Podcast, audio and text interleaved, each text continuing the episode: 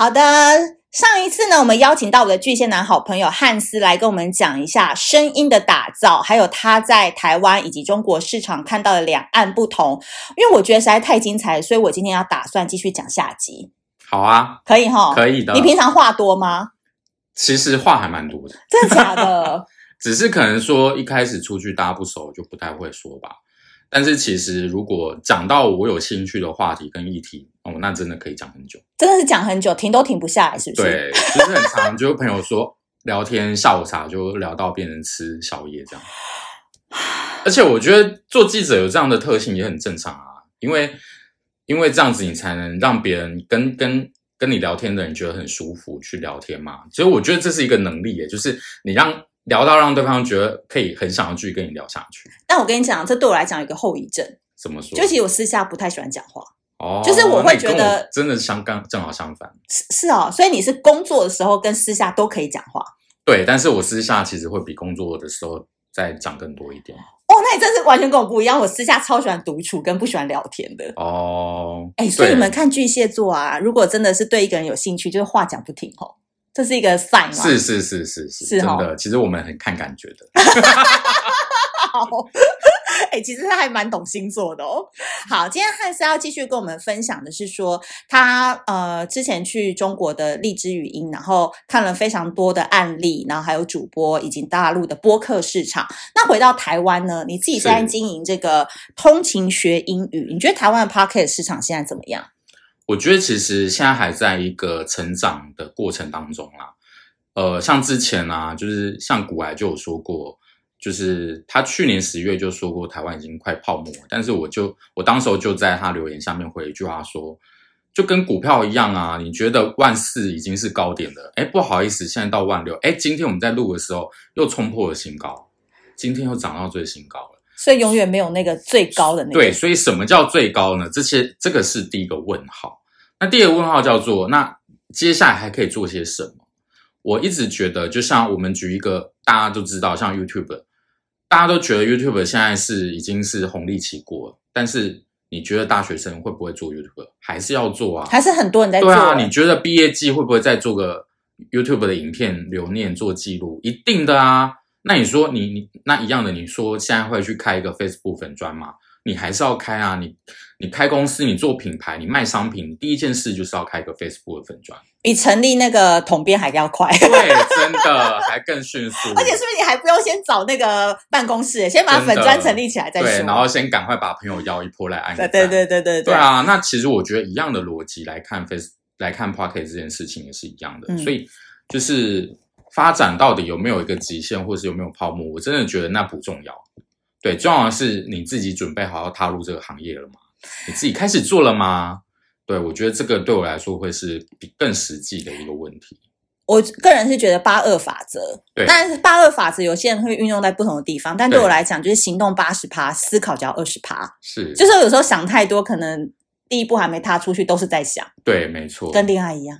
呃，哎。你在恋爱当中应该就是八二法则完全不实践的人吧？哎、欸，对啊，所以我们回过来说这个话，他一直在回避他感情的状况，你知道，在工作上特别强的人，通常恋爱谈的都不怎么样啊。哇塞，真的是，哎呦，对，听说你还有另外一个那个很厉害一个点，就是你听声音或听这个人第一时间讲什么节目，就大概知道他是什么样的人，就是、一个听声辨人的。方式，哎，那你你你现在如果听我呢？你觉得我是一个怎么样的人？你你其实声音就是比较活泼啊、开朗啊，然后呃，声音有所起伏，所以其实你会就以声音来说，就会觉得你是一个还蛮呃还蛮愿意跟人家分享的人，然后也蛮愿意就是跟别人互动。那其实这个这个方式来录 Podcast 就是一个很好的方式，嗯，对，因为你就会有你就会带出很多让别人想。继续听下去，您节目内容的一个过程，嗯，对。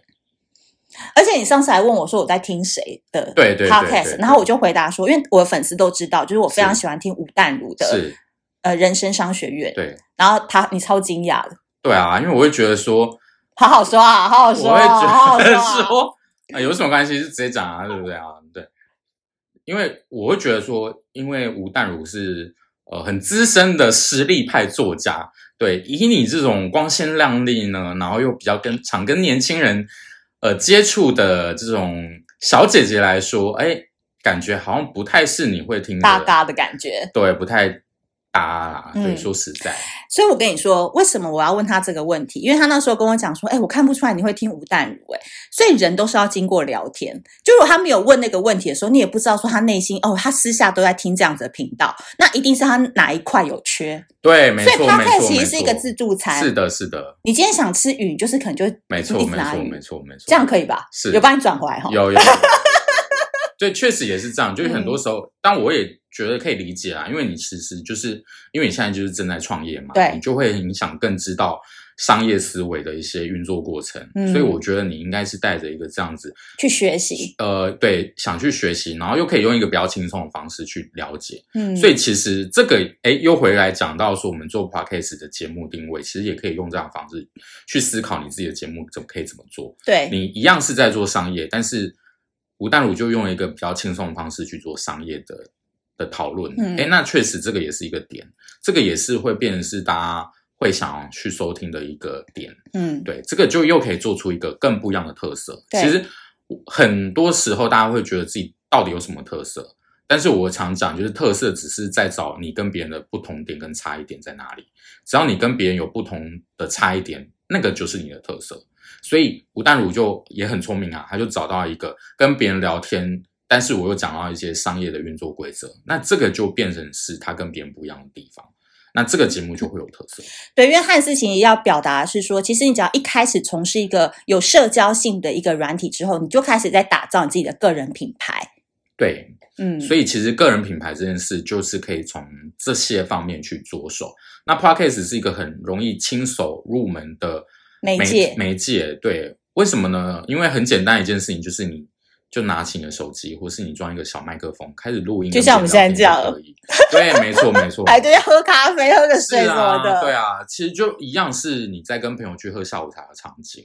对，只是把这个场景搬到网络上去。然后你有时候会觉得说，哇，你跟朋友聊到一个点很开心，然后哇，他这么懂你，那其实你就会很想把这件事你回 share 给大家。对，你回家，你就会跟你朋友聊嘛，或者是说你就会在 Facebook 上去分享这个心情。那一样的。其实 Podcast 就是一个更简单的方式去跟大家表达，而且我发现 Podcast 比较有趣的是，大家还蛮喜欢听闲聊的。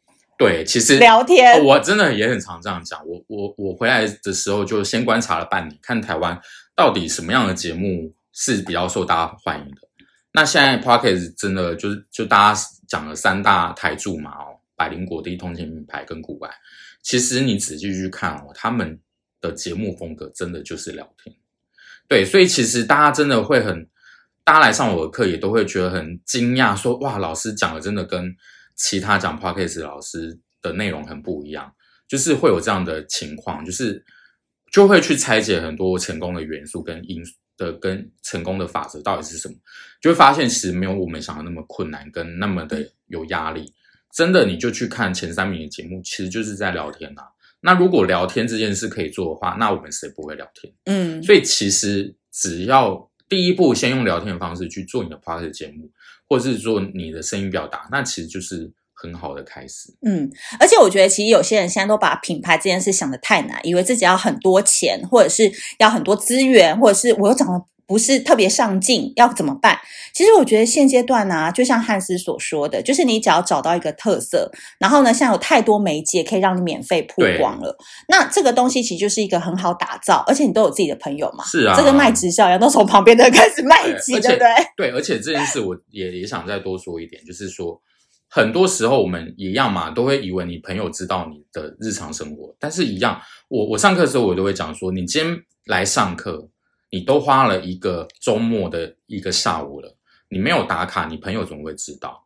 你你家人怎么会知道？你家人可能还以为说你，你去喝下午茶，你是对啊，你是去喝下午茶，你是约会，就没想到你现在这么认真的努力学习，那你这个时候是不是就应该透过网络去表达出你真的在认真学习这件事情，让别人对你有一个全新的认识，或者是说更。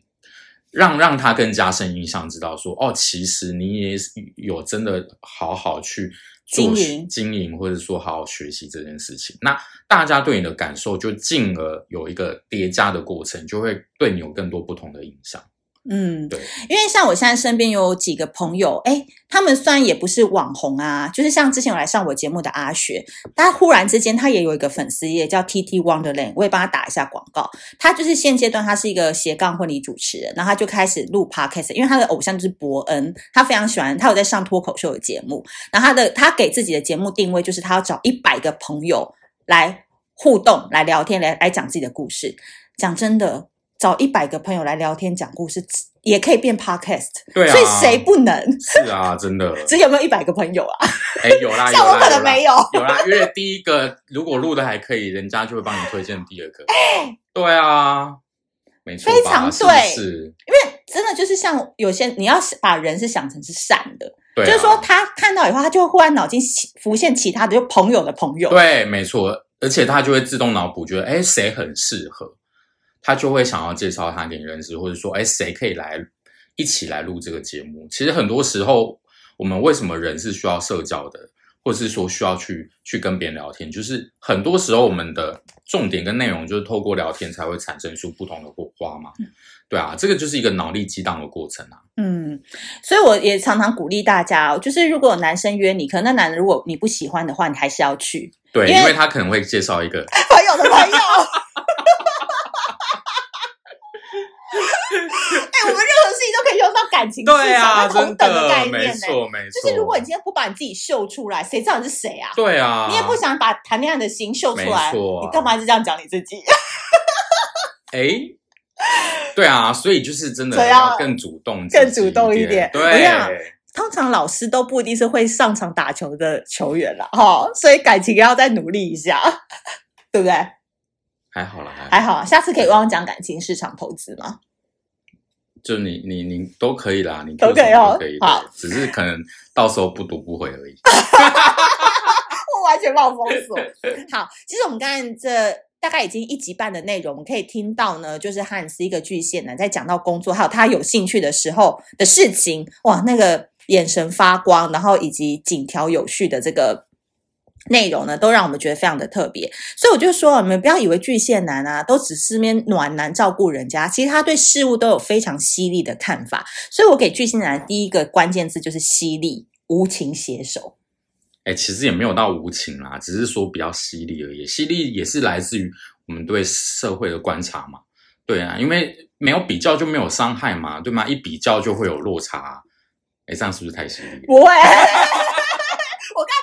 我看背都凉了，你知道吗？然后讲自己不吸，然后开始那边讲段子了。你知道为什么会这样说吗？因为那一天我去上完他的课之后，我就跟我的经纪人，然后一起到某一家知名的美式餐厅去用餐。那我也不要讲是哪一家。那在这个过程当中，因为我是一个比较大咧咧的人，所以我对很多服务的细节，我可能不是这么的在意。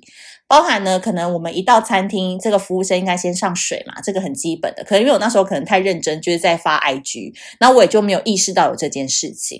然后我的经纪人是天秤座，然后汉斯是巨蟹，两个开创星座的人就开始对于服务业要不要产业升级，服务是不是可以更加的细节哦，两个人这个火花四溅，是不是？是不是？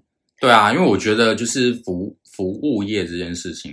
你就是服务嘛，所以其实很很多时候服务业就是在做人与人之间的沟通跟联系，所以其实呃很多时候你要多用点心，或者说多去看到对方的需求在是什么地方。嗯，我就举最简单一个，我们那一天就是举手举了很久，对啊，就只是要就是让他倒杯水嘛。真的举了十五分钟还没有来，对对对，就没有人理我们这件事情，我就其实就觉得还蛮生气的。对对，然后呢，我后来出来之后，我就跟我的经纪人讲说，诶，如果你没有跟汉斯两个人在现场直接指出他们很多问题的话，我根本都没有意识到这件事。然后我记得当时他们就讲了一句说，我跟你讲，愿意讲出来的客户，还是真的代表为你们好。对啊，他说很多人是不讲，回去在网络上骂。对啊，所以你宁愿让客户在现场把。他生气的情绪发泄完毕，你也不要让他盯到后来，然后在网络上骂你，捅你一刀。对啊，捅你一刀，那何必呢？所以其实有的时候也不是大家想当 OK，只是说当下的情绪反映出来，那你怎么样去处理它、面对它、放下它？对，这个时候就是哎，公关很重要的地方了。嗯，对，所以我跟你们说，其实巨蟹男可怕的点就是在这，就是说，如果你的心不够细啊，你们这些大咧咧的女孩啊，射手啊，或者是白羊啊，或者是像我啦，处女座也是有时候有点神经大条的。你跟他们交往在一起哦，很多小细节不注意哦，小心就被 out 了。哎，真的哎，嗯，真的是这样哎，确实是哎。对，因为其实我也是从那一次跟你互动当中，才说哇，这么多小细节，然后还可以举一反三，讲到很多你旅行的经验等等等，啪啪啪啪啪。住住什么五星级饭店，然后早餐。中餐中中式餐点要几道，西式餐点要几道，要吐司，要面包，面包要分成哪几种类型？好，我在此要加什么样的？所有正在跟交往巨蟹的人，我跟你们说，你们真的太伟大了。然后我也代替所有正在荼毒其他人的巨蟹男跟大家道歉，你们真的太叽歪了。你你你你凭什么代表别人？真是莫名其妙。所以我跟你们说，其实巨蟹非常看小细节。之余，其实他们有时候该批评的时候是绝对批评的，所以我跟你讲，巨蟹座真的很适合当老师，真的、哦、真的很适合。因为我以前的主管呢，他算是一个在大学界当中非常知名的顾问，他是前美国十大顾问公司出来的。然后我跟他在一起工作的快要一年时间，我一直在等荨麻疹，哇，就是那个免疫系统不好，压力太大。然后我跟他去那个，哎，真的哎，大陆很多人时候人家就会说。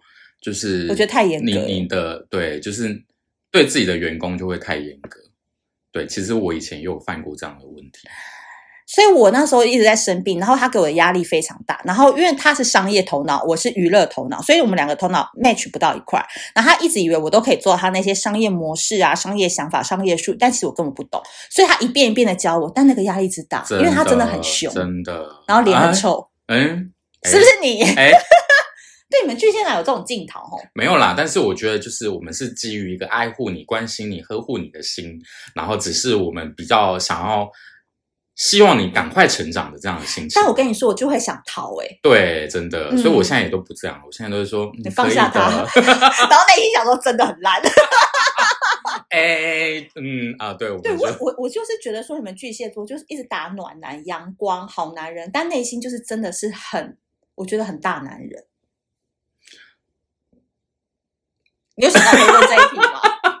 这我我我我我我要怎么接呢？这个真的是对，因为我真的觉得他们不是，就是没有三两三，你不要跟巨蟹男共事。对啦，我觉得是上司。对，我觉得是一个，就是我们会更看重专业这件事情，然后更看重工作这件事情，因为我会觉得说，呃，你要来做这件事情，那你就好好做。对，那其实我们都是可以。沟通跟去协调的，只是说你要把你的问题讲清楚，或者说你要把你不能做到的点也讲清楚。就是就是我觉得回到刚才你讲那个细节的地方，就是不是不能沟通，也不是不能讨论，也不是说给你的压力太大，而是你觉得你哪里做不到，你要有一个方式去呃跟你的主管解释清楚。就是你不能一口气说哦，我就是做不了，或者说哦，我就是想放弃。这样的话，当然就是对主管来说，主管的。这个时候反而主管压力比你更大啊，对啊，主管就会觉得说，哦，我们就是一个合作的沟通的的事业，那为什么会变成这样？对，所以当下当下会立马心里有一股气上来，那是正常的，对。但是我觉得也是经过这几年的职场演练，然后跟修行之后，对，我现在也比较看得开。那什么星座跟你比较合啊？